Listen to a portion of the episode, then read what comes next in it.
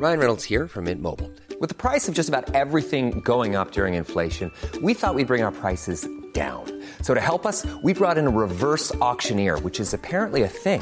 Mint Mobile unlimited premium wireless. Ready to get 30, 30, bit to get 30, bit to get 20, 20, 20, bit to get 20, 20, bit to get 15, 15, 15, 15 just 15 bucks a month. So, Give it a try at mintmobile.com slash switch. $45 upfront for three months plus taxes and fees. Promo for new customers for limited time. Unlimited more than 40 gigabytes per month. Slows. Full terms at mintmobile.com.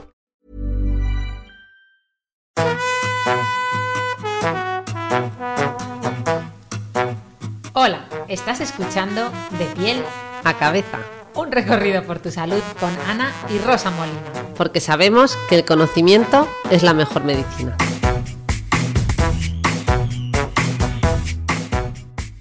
Hola a todos y bienvenidos a un episodio más de De piel a cabeza. Hoy continuamos hablando de movimiento. Empezamos la semana pasada con cinco mitos sobre este tema y hoy vamos a continuar con cinco mitos más. Casi vamos a hacer un destripamiento, un spoiler del libro de Daniel Lieberman. Eh, y yo iba a decir, bueno, el que no quiera spoiler, pues que no nos escuche, pero al final yo creo que, que hacemos un resumencillo con grandes aportaciones y merece la pena que estéis aquí y por supuesto que escuchéis el episodio anterior para que todo tenga una continuidad y una coherencia. Y nada, bienvenida Ana a tu, propio podcast. Muchas gracias. Estoy aquí debajo de mí, he hecho una especie de cabaña con una manta, a ver si me escucha mejor, como una tienda de campaña, a ver si mejora un poco el audio, porque hoy estamos grabando en la distancia y normalmente Rosa tiene ahí una mini habitación en su casa en la que se encierra y, y tiene muy buen audio, pero yo aquí en este salón tan grande, pues no, no tengo tan buen audio. A ver si funciona este experimento. Venga, Vamos allá. pues vamos a ello. Venga, pues vamos a por el primer mito de hoy, sexto mito con respecto al último episodio. Y decimos que, bueno, hacemos la pregunta, ¿no? ¿Es normal perder fuerza con la edad? ¿Es esto un mito? ¿No lo es? Pues a ver, esto es algo que se escucha mucho, ¿no? Y que todos tenemos como muy asumido. Hombre, es que la gente más mayor es menos fuerte o tiene menos fuerza. Pero para dar respuesta a este mito, Rosa, primero tenemos que entender cómo envejecen los músculos de nuestro cuerpo. Para eso te pregunto, ¿qué tiene más impacto, Rosa, en el envejecimiento de nuestros músculos? ¿La inactividad o el paso del tiempo como tal? Es decir, cumplir años, envejecer. ¿Tú qué crees? Yo creo que inactividad. Pues sí, efectivamente, muy bien. Y mira, esto además me choca mucho eh, porque cuando pienso en, en lo, en lo rápido que perdemos los seres humanos eh, musculatura con la inactividad, no puedo evitar pensar en los eh, osos. Los osos polares, Rosa, cuando hibernan, eh, se meten en una cueva, dejan de comer, dejan de beber, dejan de defecar, dejan de orinar eh, durante todo el invierno. Es decir, hasta que llega la primavera, están mm, durmiendo prácticamente casi, casi, ca- o sea, en un estado en el que solo mantienen las constantes vitales gracias a la energía de las reservas de grasa que han acumulado durante el otoño y ya está. Entonces, ¿cómo ellos pueden estar tantos meses sin eh, ya no moverse, o sea, sin, sin casi, vamos, estar eh, vivos y conservan toda su musculatura intacta? Y luego llegamos nosotros, yo no sé a ti, pero eh, al que le hayan puesto alguna vez una escayola o le, haga- o le hayan inmovilizado algún miembro se habrá mm, percatado de esto, ¿no? Yo a los 30 años, ¿te acuerdas cuando tuve la brillante idea de apuntarme a aprender ballet? Porque, porque me puse a ver el concurso de la tele que se llamaba, se llamaba Fama a bailar y decían que para bailar bien otros estilos como funky, jazz, etcétera, había que aprender danza clásica, ballet. Y yo con más de 30 años decidí que me tenía que apuntar a aprender ballet, con lo cual a la tercera clase eh, me partí la pierna, estuve tres meses escayolada de la ingle hasta el pie y aún noto cómo la musculatura de esa pierna la tengo mucha más, o sea, mucho más débil. Eh, bueno, y de, y de, hecho el mejor ejemplo de esto es eh, los astronautas. Rosa, al estar expuestos, bueno, al no estar expuestos a la gravedad, pierden el 20% de su masa muscular en las dos primeras semanas que pasan en el espacio. O sea, imagínate. Qué barbaridad. Sí, sí, sí, sí.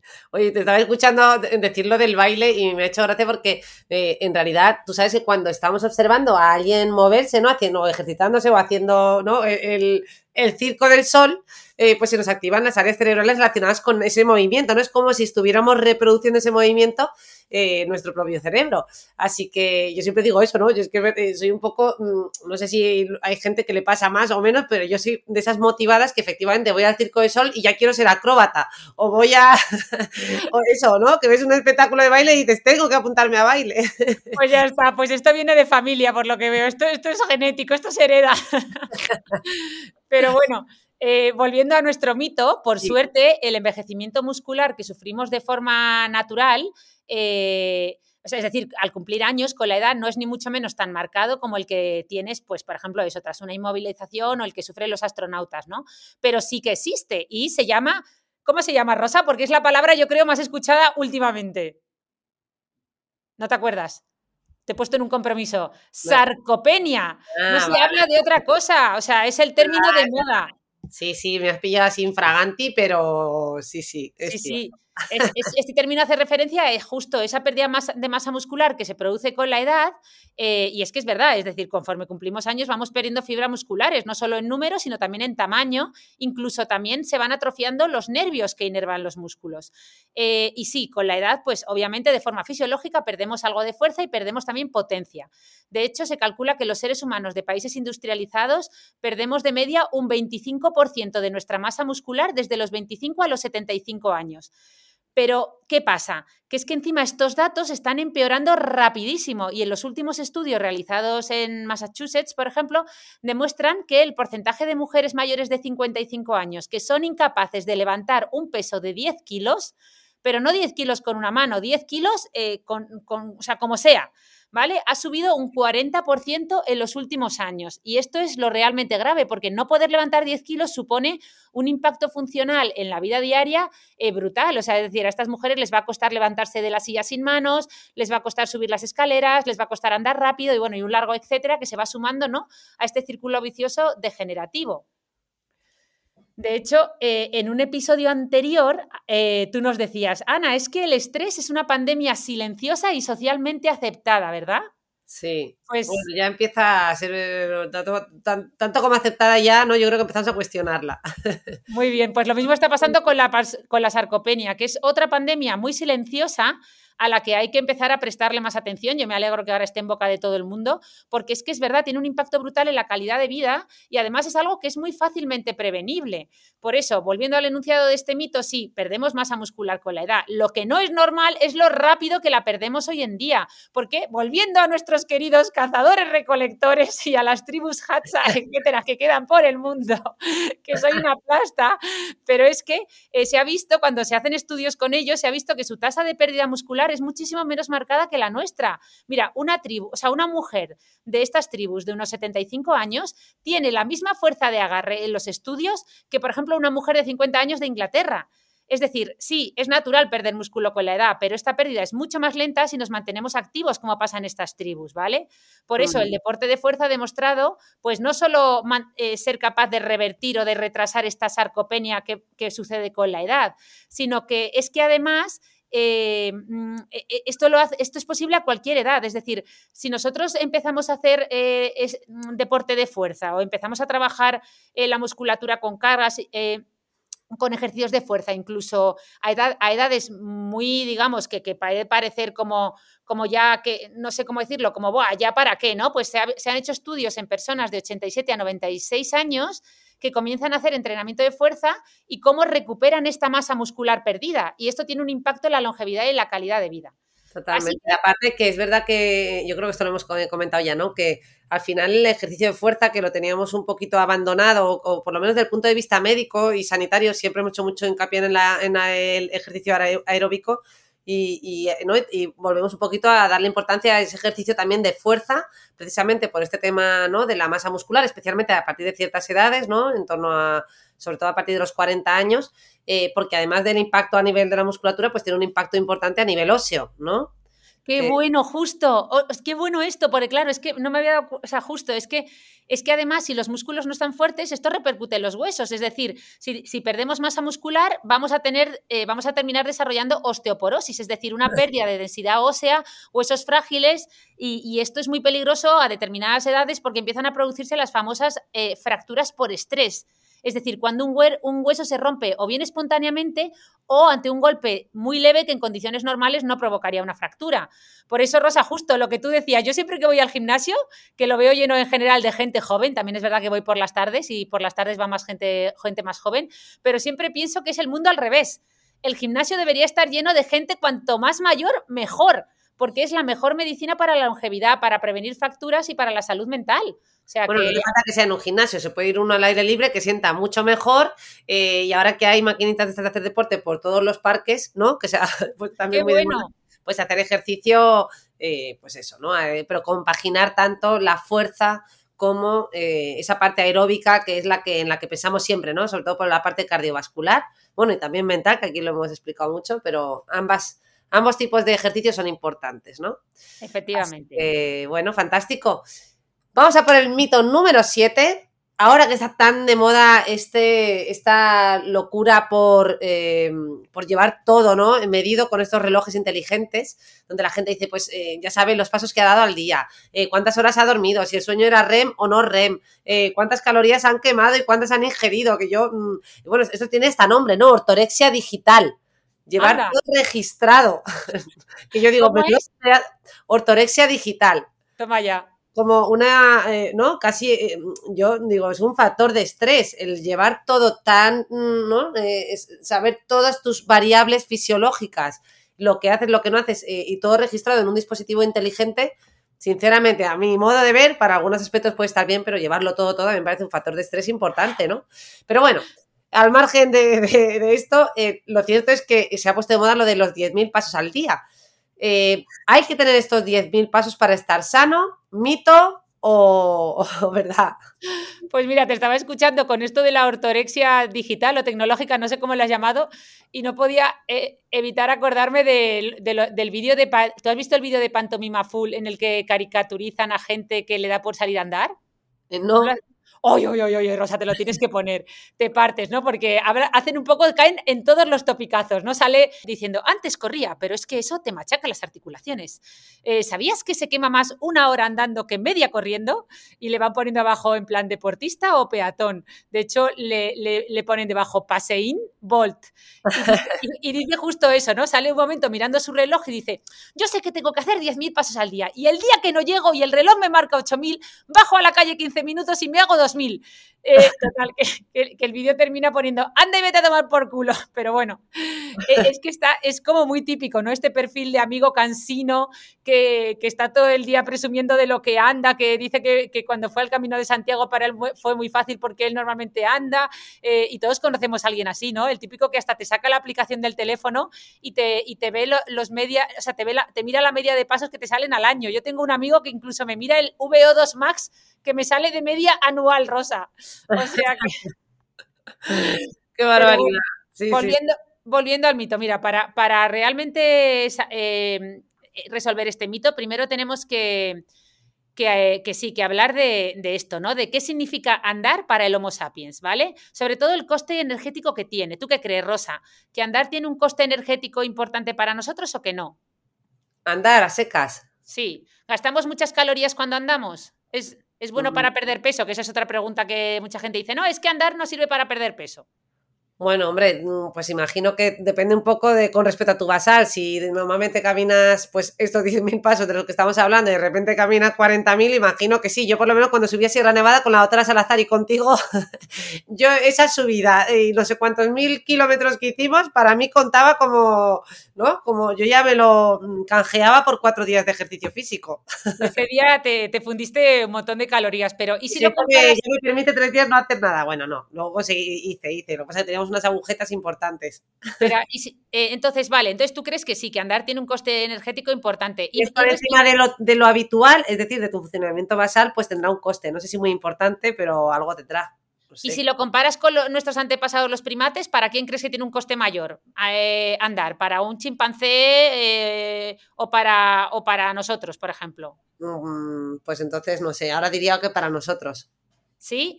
Pues no, no, no, no. En verdad, cualquier. eh, cual- fíjate, si te fijas ya no solo en nuestros antepasados los primates, si te fijas en cualquier cuadrúpedo, es decir, cualquier persona que no, que no ande en bipedestación, como hacemos eh, nosotros, los Homo sapiens, si te fijas en cualquiera de ellos, no sé si alguna vez has visto a un perro o, un chimpancé andar eh, sobre las dos patas traseras, pero los pobres es que no paran de mover las manos para no desequilibrarse, es decir, gastan un montón de energía, les cuesta muchísimo estar de pie. ¿Vale? Mientras que, mientras que nosotros eh, estamos super, o sea, evolutivamente preparados muy bien para, para andar. Eh, de hecho, estamos muy preparados para la bipedestación.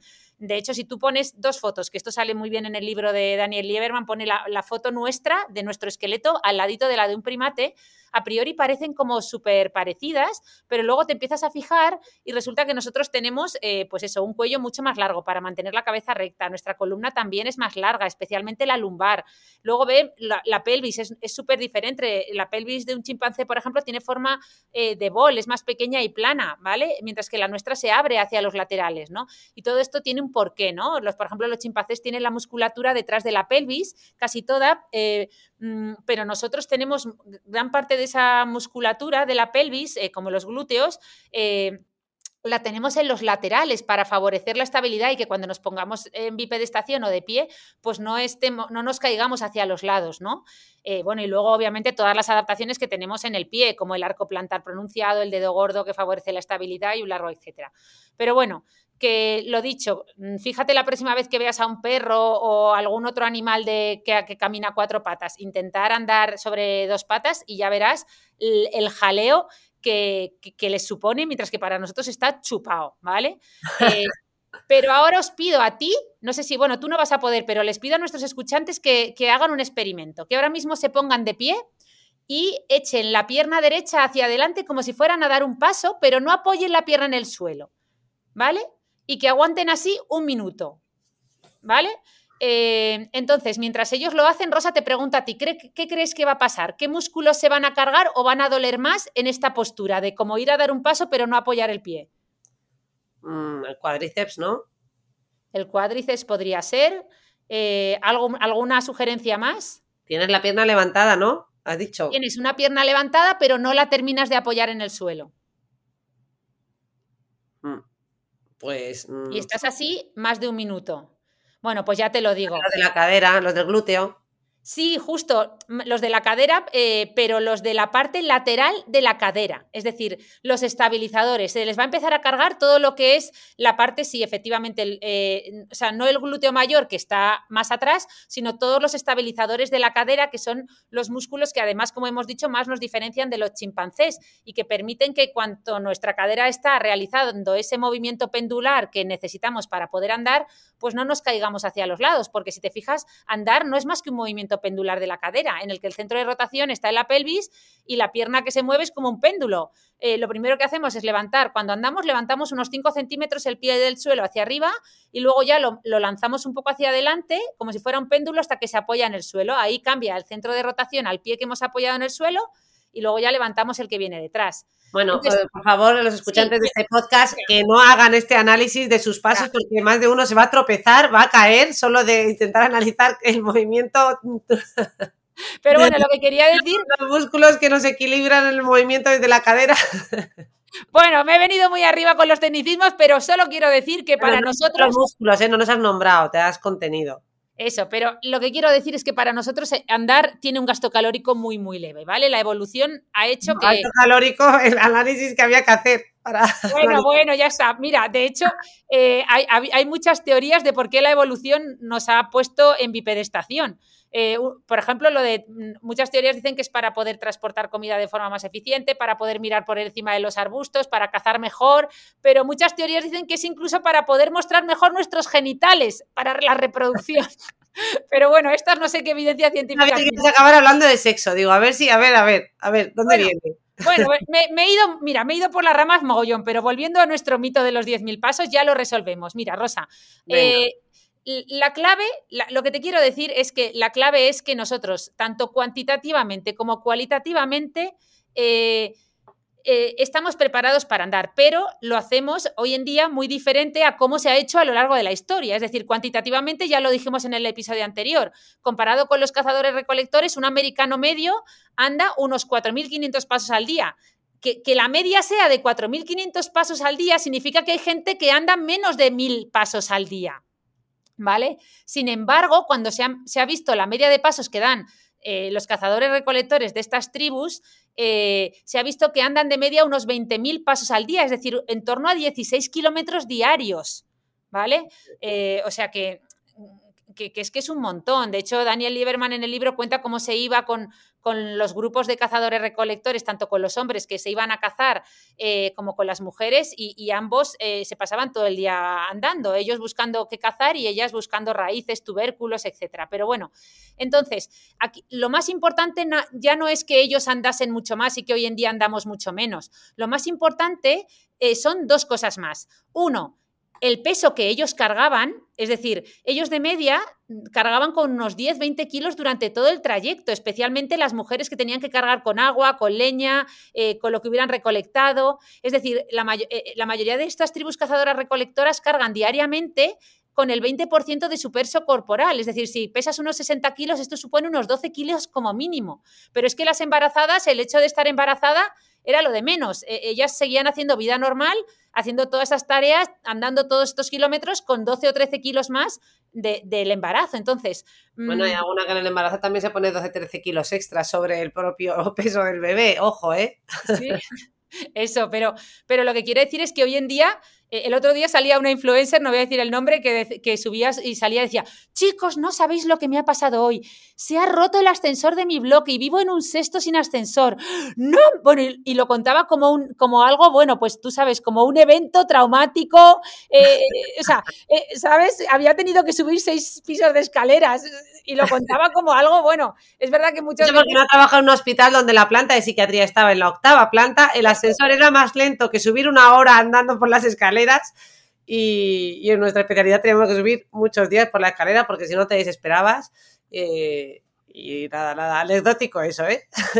pero vamos, a lo, que, a lo que voy, que es que, claro, la gente dice, no, andar es que no sirve, no quemas casi calorías, no sirve para perder peso. Hombre, claro, es que mira cómo andaban antes y cómo andamos ahora. Es decir, antes andaban primero mucho más, es decir, cuantitativamente andaban muchos más kilómetros, muchos más pasos y cualitativamente lo hacían con mucha más carga. Eh, pero no solo los cazadores recolectores, es que eh, esto no hay que irse tan eh, a, a, un entorno tan lejano. De hecho, hasta hace hasta que se hasta que quiero decir que todos teníamos agua corriente, eh, el, agua, el agua pesa mucho y, se necesitaba agua para todo, para lavar, para cocinar, para un montón de cosas. ¿Tú te acuerdas eh, de pequeñas cuando íbamos al cortijo? que obviamente había agua, pero había que ir a por lo menos agua potable para beber y, y cargábamos con dos botijos de 5 o 10 kilos en cada mano, ¿te acuerdas? No hace tanto. Sí, no hace tanto, pero sí parecemos abueletas cebolletas, ¿eh? Aquí recordando como si fuéramos unas sufridoras y cuántos botijos cogiste tú.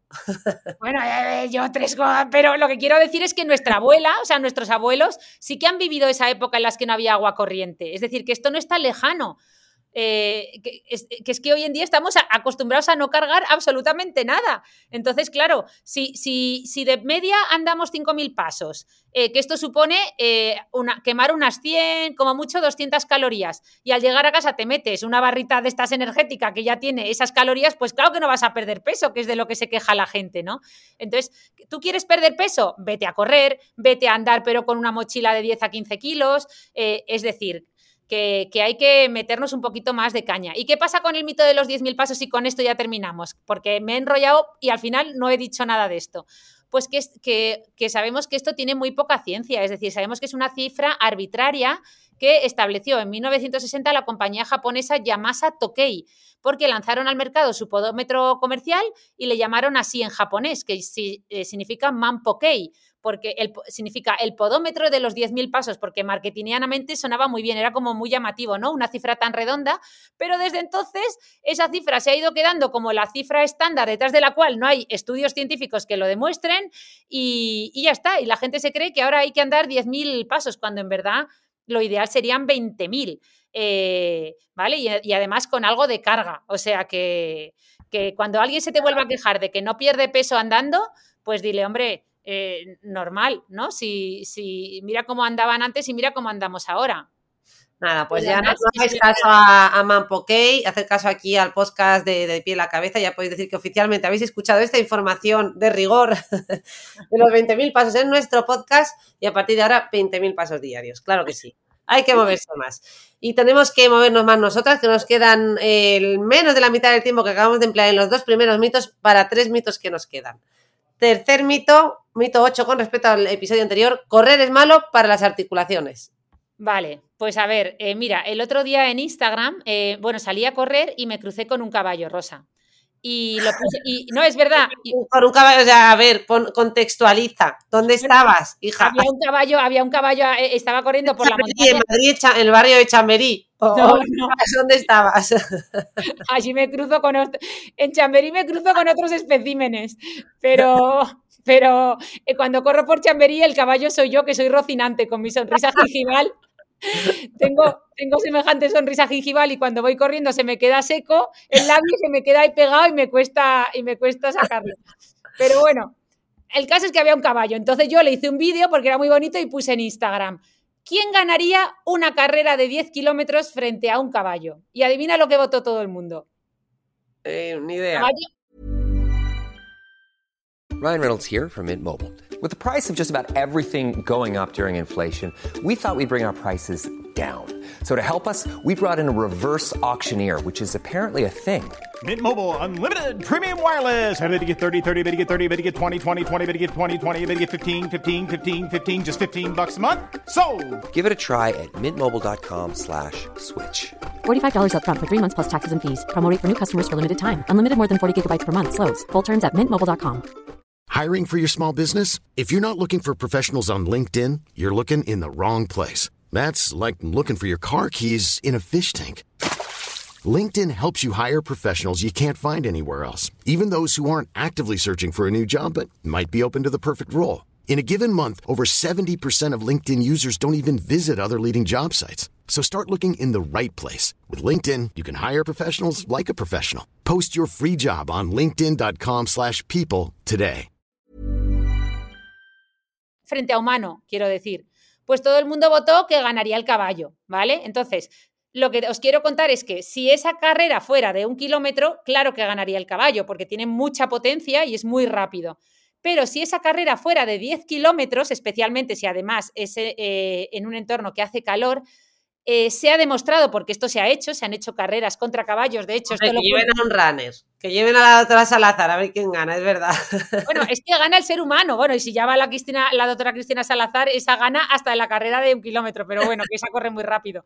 Pero lo que quiero decir es que Daniel Leverman eh, hizo el experimento, se fue a una carrera de humanos contra caballos, él que además pues hombre, eh, es, mm, cuenta que tampoco es una persona que, que, corra muy rápido y además lo hizo a cierta edad, y resulta que efectivamente al principio los eh, caballos corren muy rápido, van volados, dejan a todos los humanos detrás, pero conforme la carrera avanza, poco a poco los humanos, eh, o sea, poco a poco los caballos empiezan a quedar atrás, igual que le pasa a muchos mamíferos, le puede pasar lo mismo a un perro y, a y a otros animales contra los que corramos carreras largas, ¿vale? Y a que no sabes por qué ganamos, o sea, cuál es la clave que hace que ganemos a los caballos, a los perros y a otros mamíferos cuando cuando se disputan carreras largas. ¿A que no sabes por qué? No sean los geles estos que están tan de moda. Claro, se compran los corredores que van asomando por los laterales de esas mochilas. Eh, imagino que no es eso, ¿no? no, porque yo, porque yo me los tomaba cuando hacía triatlón y llegaba a la última igualmente. Eh, pero no, no, pues se debe a que no es a algo que no te vas a poder imaginar, Rosa, se debe a nuestra piel.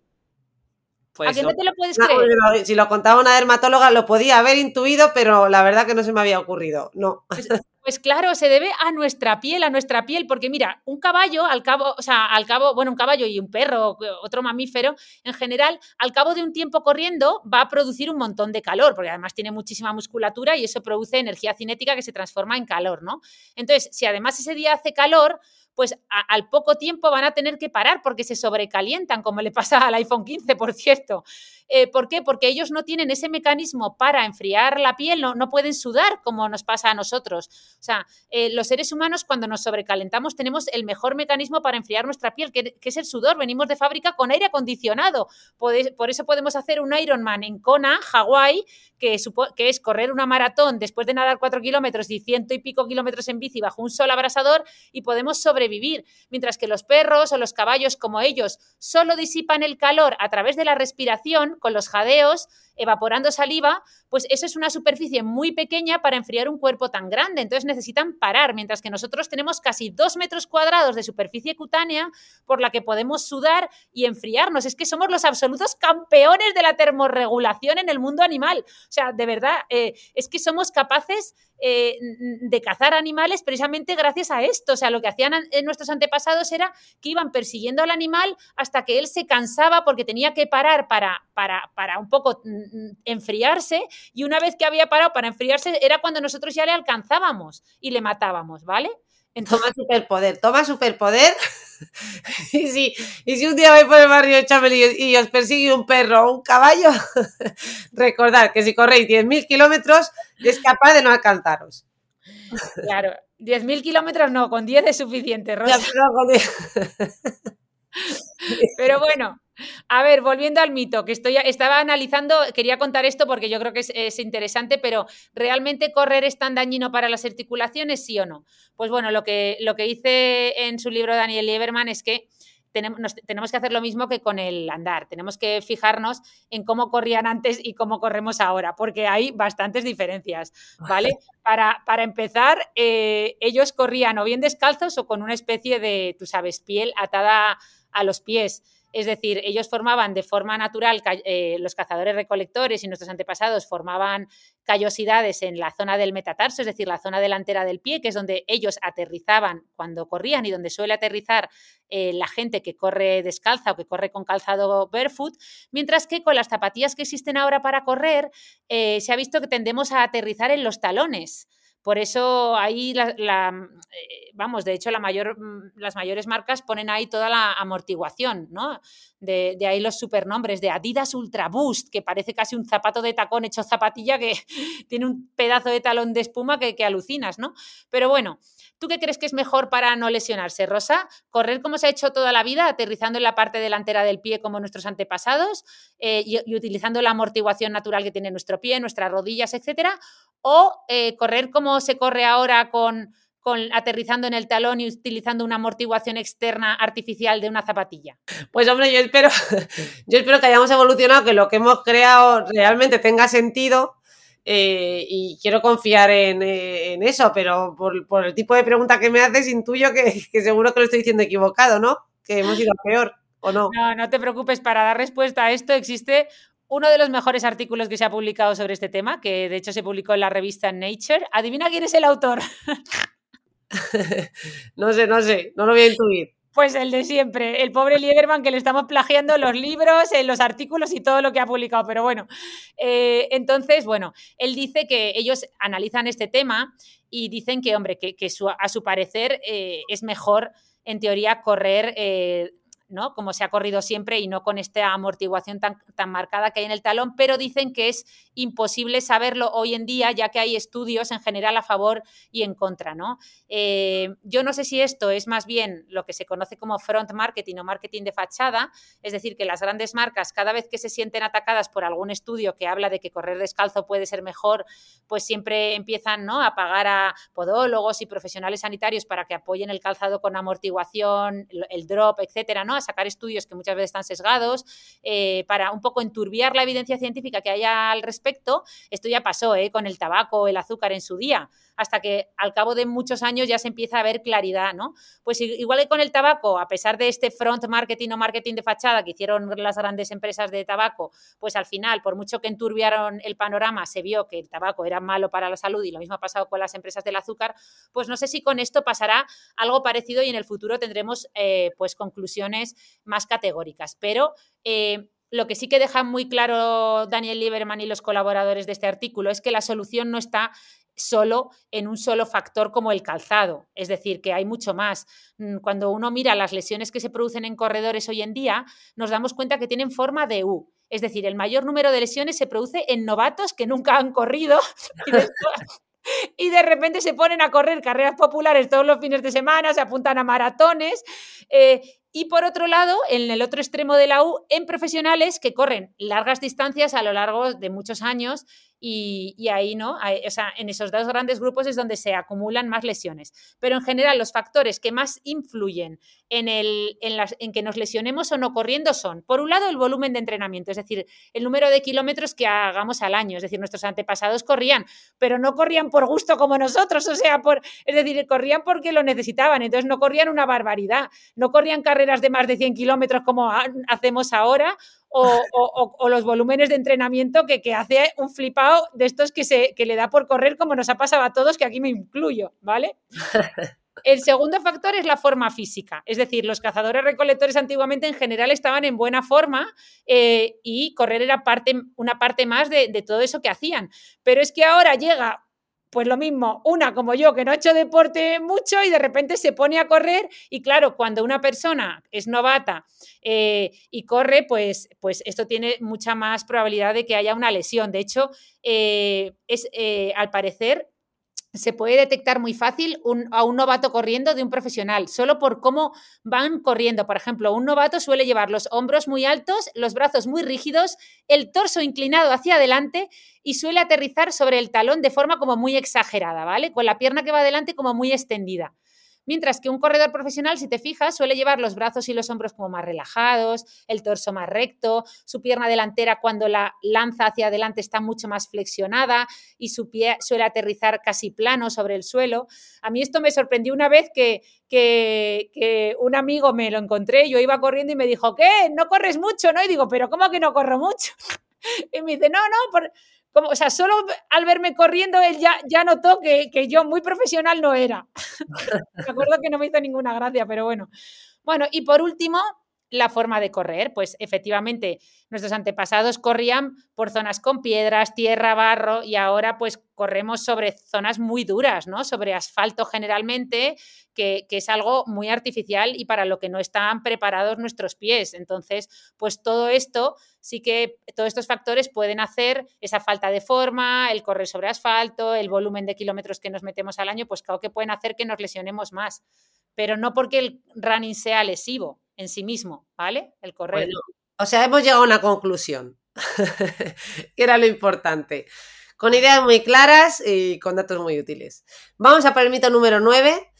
Y la pregunta es, ¿es normal que conforme envejecemos eh, nos movamos menos o seamos menos activos? O sea, esto es una asunción, como cuando dice la gente, no, es que ya, ¿no? Mm, mi consulta viene mucha gente lo dice así, no, bueno, es que ya tengo una edad, ¿no? o, sea, es lo que toca, no tener memoria, y estar fatal de todo. Digo, no, no, pues eso no tiene por qué ser así, ¿no? Justo, justo. De hecho, el otro día lo hablaba con mamá, que le digo, venga, mamá, vamos a salir a andar. Y, y, yo, y yo le decía al volver, le digo, mira, mamá, yo he hecho tantos pasos y ella había hecho mucho. Y me decía, hombre, claro, pero es que yo soy mucho más mayor, como diciendo, yo, en mi caso está justificado eh, eh, eh, el, hacer menos, ¿no? y es que aquí lo tenemos como muy muy asumido. Yo creo que gran, parte del problema es el tema de la jubilación. Es decir, que aquí en los países industrializados occidentales la gente se jubila y parece que te jubilas del trabajo y te jubilas un poco de la vida, ¿no? Es, hay gente que no, que cuando se jubila pues eh, adopta nuevos hobbies, eh, sale más a pasear, sale más a la naturaleza, pero es que para mucha gente supone lo contrario. Eh, entonces, eh, asociamos esta jubilación de la vida laboral o esta tercera edad a ser un poco, o sea, a ser poco útiles o no, a ser eh, casi inservibles. Justo lo contrario que ha hecho la evolución. Es decir, ¿te acuerdas en el episodio 65 que, que, que se llamaba Conceptos disruptivos en envejecimiento, que hablamos de la teoría de la abuela? Que que de hecho eh, lo, habíamos, eh, lo contamos porque lo habíamos leído en el libro de María Martiñón Torres, en Homo Imperfectus, que es una médico y paleoantropóloga española, y ella contaba en su libro cómo la evolución ha hecho que el Homo sapiens sea eh, mucho más longevo que el resto de sus antepasados, cuando ya, en teoría, pues a partir de que nos reproducimos, en teoría no haríamos falta, ¿no? Pues esta teoría de los abuelos lo que, lo que defiende es que, bueno, pues el Homo sapiens tiene a gente de la tercera y la cuarta edad precisamente porque necesita, necesitan que ayuden eh, con los nietos, a cuidar niños, a, ayudar en el, ¿no? Eh, a estar activos. O sea, necesita que haya gente activa más allá de la edad reproductiva, eh, pues que siga yendo a los árboles a por miel, que siga cazando, que, las abuelas carguen con los nietos durante largas distancias y, un montón más de actividades que, que, cuando comparamos a estos abuelos de las tribus con los abuelos de las sociedades industrializadas de hoy en día, pues nos damos cuenta de que, mm, que estaban mucho más, más saludables, ¿no? De hecho, se ha visto que los americanos de media a los 70 años eh, son un 50% menos activos que a los 40 años, ¿vale? Mientras que este descenso es del 10% en las tribus cazadoras recolectoras que quedan por ahí.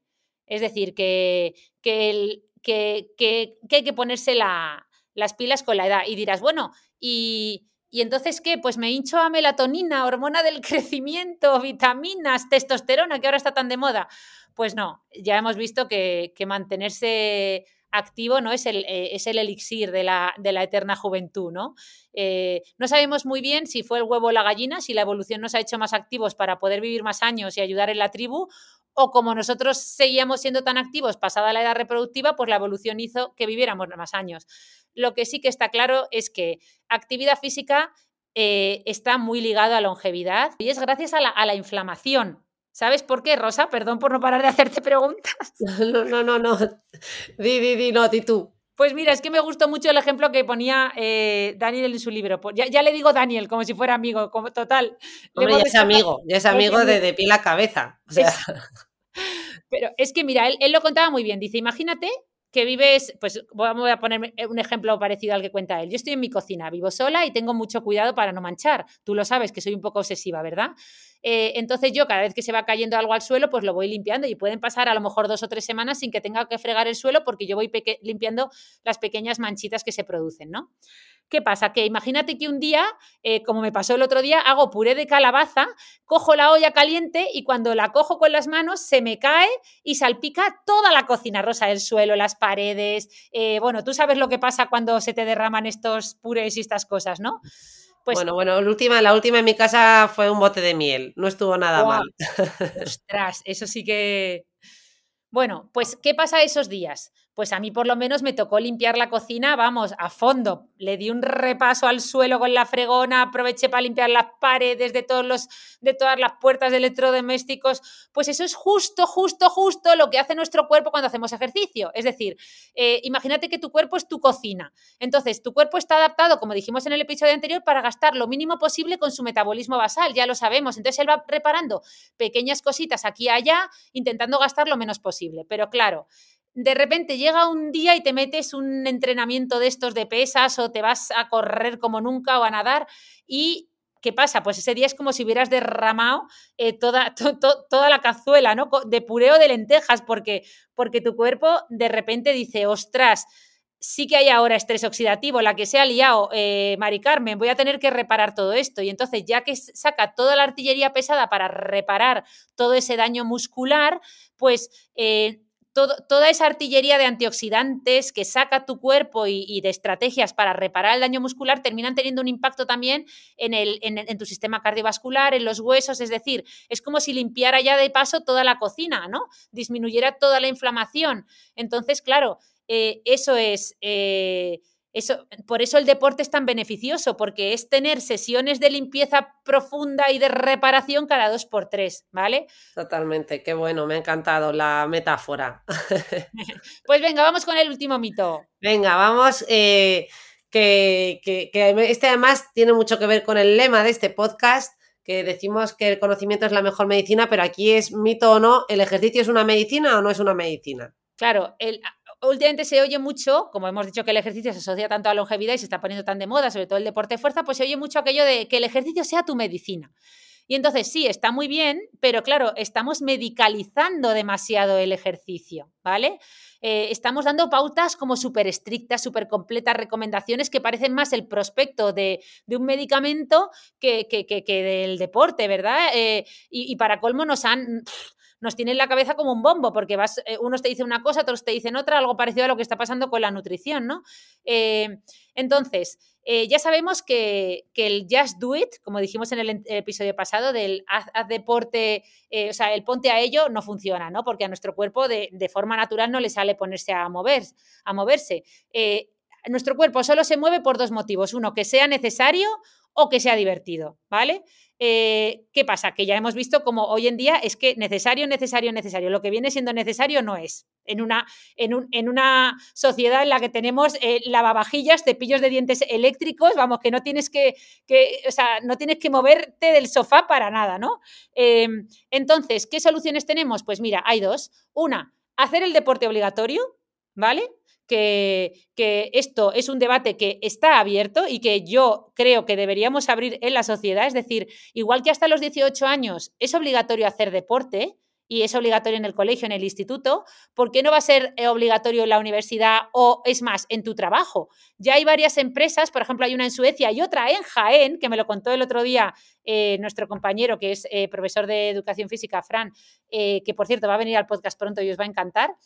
pero bueno, ya nos contó que hay una empresa en Jaén y otra en Suecia que lo hacen, obligan a sus empleados eh, a, hacer deporte, ¿vale? Y esto es un debate que, bueno, pues que se ha abierto varias veces y mucha gente dice, bueno, ya, pero es que tú no, eso es una merma de libertad para el individuo, tú no puedes poner a la gente, a, obligar a la gente a hacer deporte, eh, eh, pero bueno. Bueno, te puede poner un incentivo, como no has visto esas máquinas que salen en redes que pone 15 sentadillas, un billete de autobús gratis. Claro, pero... Entonces en la, en la misma parada del autobús hacer las 15 sentadillas y te sale el billete. Claro, pero esto, eh, hay otro artículo de Daniel Lieberman sobre, que reflexionaban sobre esto, porque él decía que lo había propuesto, él es profesor en Harvard y lo había propuesto en Harvard, le habían mandado a freír monas, le habían dicho que eso no, que era una merma de libertad para los alumnos y tal, y él decía, pero vamos a ver, si los alumnos eh, están obligados a muchas cosas más, ¿no? Ellos firman un contrato en el, por el cual tienen que mm, aprobar una serie de asignaturas en unas condiciones, pero bueno, ya no solo eso, es que él ponía un ejemplo que me gustó mucho, el de los asientos, o sea, el de los cinturones de seguridad rosa. Cuando los cinturones de seguridad a mucha gente le parecía una merma de su libertad. Decía, ¿por qué me tengo yo que poner algo? ¿Por qué me tengo que poner un cinturón de seguridad? Y el gobierno dijo, bueno, porque, porque es bueno para tu salud y estamos previniendo que, que te mueras. Pues lo mismo, si tú obligases a la gente a hacer deporte, primero el gasto, el gasto sanitario que nos ahorraríamos sería brutal. Eh, la gente estaría mucho más sana. Es decir, claro, o sea, estás, e, es, es, no es un efecto tan visible como de repente pegarte un tortazo con un coche o en un avión y matarte. No, y porque en el, ¿no? en el accidente están implicados, estás implicado tú y otro. Es decir, que también. Eh bueno, no, el cinturón en realidad te este, afecta principalmente a ti, nada. Cuando salió el cinturón de seguridad, no veas, había mucha gente que se negaba a ponérselo, hubo mucha polémica. Pues a lo mejor con esto, pues a lo mejor hay gente al principio que se queja, pero luego yo qué sé. O, que sí, pues sí, no sé, algo, algo, hay que hacer, pero bueno, abro el debate, abro el debate, a ver qué piensan nuestros escuchantes, dejarnos comentarios, a ver qué opináis, porque la otra solución es hacerlo divertido, y esto ya lo sabemos todos, para vencer las resistencias de nuestro cuerpo sabemos que hay que inventarse cosas, ¿no? Porque claro, el problema es que el ejercicio sí genera muchísima dopamina, muchísimas endorfinas, muchísimas sustancias, muchísimas mioquinas, pero una vez que lo hemos hecho, no genera dopamina antes, como nos pasa con, con otras cosas. Es decir, tú quieres comprarte el nuevo iPhone y no veas si secretas dopamina imaginándote con el iPhone, ¿verdad? Con la anticipación. Pero con el ejercicio no anticipas nada de dopamina. Bueno, bueno, a lo mejor no anticipas, pero en el fondo si has cogido la dinámica de hacerlo mm, con mucha frecuencia, el día que no lo haces te encuentras mal y te lo pide el cuerpo. Eso también puede pasar. Sí. Cuando lo tienes muy, muy incorporado. Claro, si lo haces un día a la semana, pues, pues no. Pero si lo haces todos los días, aunque sea un poquito, es como que el cuerpo te lo pide, ¿no? Claro, por eso, por eso todas estas estrategias que dice la gente para hacerlo algo más divertido, pues que sea social, eh, hacer una grupeta de ciclismo, un grupo de trail, amigos montañeros de fin de semana, ponerte música o un podcast como de pie a la cabeza durante el ejercicio eh, para ¿no? que se te haga más ameno, aunque no sé si este episodio se les va a hacer tan ameno, pero ir a la naturaleza o incluso darnos premios después. ¿Sabes? No premios de meterte como mucha gente que se suelen dar premios de meterte un donut o una palma de chocolate, sino premios de, pues me voy a dar un masaje después o un baño relajante o una película con mi pareja, no sé, cosas así. Pero bueno, ya para terminar, solo decir que lo que no funciona desde luego es medicalizar el ejercicio, ¿vale? Eh, siempre nos han dicho que los estudios de relación ejercicio-longevidad tienen forma de U, es decir, que los mayores beneficios se, se ven en aquellos que pasan de ser sedentarios a ser activos, pero durante mucho tiempo mucha gente ha creído que si nos pasábamos de ejercicio la curva se invertía, es decir, que esto era lesivo para la salud. Y hoy en día sabemos que no, que mucho ejercicio no es malo para la salud, ¿vale? Que cuando bueno, bueno, sí, eh, el otro día salió algún, jo, me da rabia porque no tengo actualizado qué, médico fue, que dijo que, eh, que podía ser tóxico. ya que está tan de moda este término. Eh, era un médico. Eh, y bueno, un poco sí que hacía referencia a que evidentemente todo en desproporción, o sea, si haces no sé cuántas horas al día, se convierte casi en una tiranía, que si, ¿no? Eh, y, lo haces de manera desproporcionada, yo creo que todo sí que puede tener una parte negativa, ¿no? O sea, claro, pero una parte negativa para tu matrimonio, para tu vida social y para toda la gente que te rodea, pero no una parte negativa en tu longevidad, es decir, eh, bueno, igual en tu, salud también te puede tener un impacto, ¿no? Si tienes pues una ya se ha visto que es mínimo. O sea, lo, que, lo que han visto hipertrofia excesiva, por ejemplo, si hablamos de cosas de musculación, bueno, da igual. Bueno, en general, que, esa visión negativa de, de, ah, no, es que es vigoréxico, se ha pasado de ejercicio y, y, va a tener un impacto en su salud. Pues ya se ha visto que este impacto es mínimo, que desde luego cuanto más ejercicio en general es mejor, que para lo único que es tóxico o, que lo único que puede arruinar mucho ejercicio efectivamente es tu relación de pareja o de amistades eh, o tu trabajo, pero en general el, deporte cuanto más mejor y yo que esa, esa es mi reflexión de hoy. No, este autor también se refería, estoy pensando, a la parte de la competición, ¿no? Como al final también cuando tú compites a niveles muy elevados aparece mucho el estrés, eh, como compañero de carrera y, ese estrés evidentemente merma tu salud mental y por tanto también tu salud física, porque sabemos que el estrés impacta en la salud física y en la mental y por eso hemos visto, ¿no? Como Simone Biles habló de su salud mental en relación a este estrés, a esa alta competitividad y otros grandes deportistas que han hablado del impacto, ¿no? Cuando te mueves a niveles muy, muy, muy altos. Sí. Así que... Y hablando, de niveles, hablando de niveles muy, muy, muy altos, solo decir, eh, bueno, dar las gracias infinitas a, a nuestros escuchantes porque son maravillosos Rosa. Dijimos lo de que nos dejaran alguna estrellita en Spotify. Nos han dejado más de 200 en una semana o ciento y pico en una semana. O sea, gracias, gracias, gracias de corazón, porque yo no sabía que íbamos a tener una respuesta tan Ay, muchísimas gracias, pues sin duda. Y eso hace que también, pues eso, este, este podcast llegue a más gente, el conocimiento un poco con base científica llega a más gente, o sea que no podemos estar más agradecidos y, y de corazón, gracias. Y los que no lo hayáis hecho, pues si nos dejáis cinco estrellitas, pues aún más agradecidas si es posible. Claro que sí. Pues muchísimas gracias a todos y nos volvemos a escuchar el próximo viernes. Hasta pronto. Adiós. Adiós.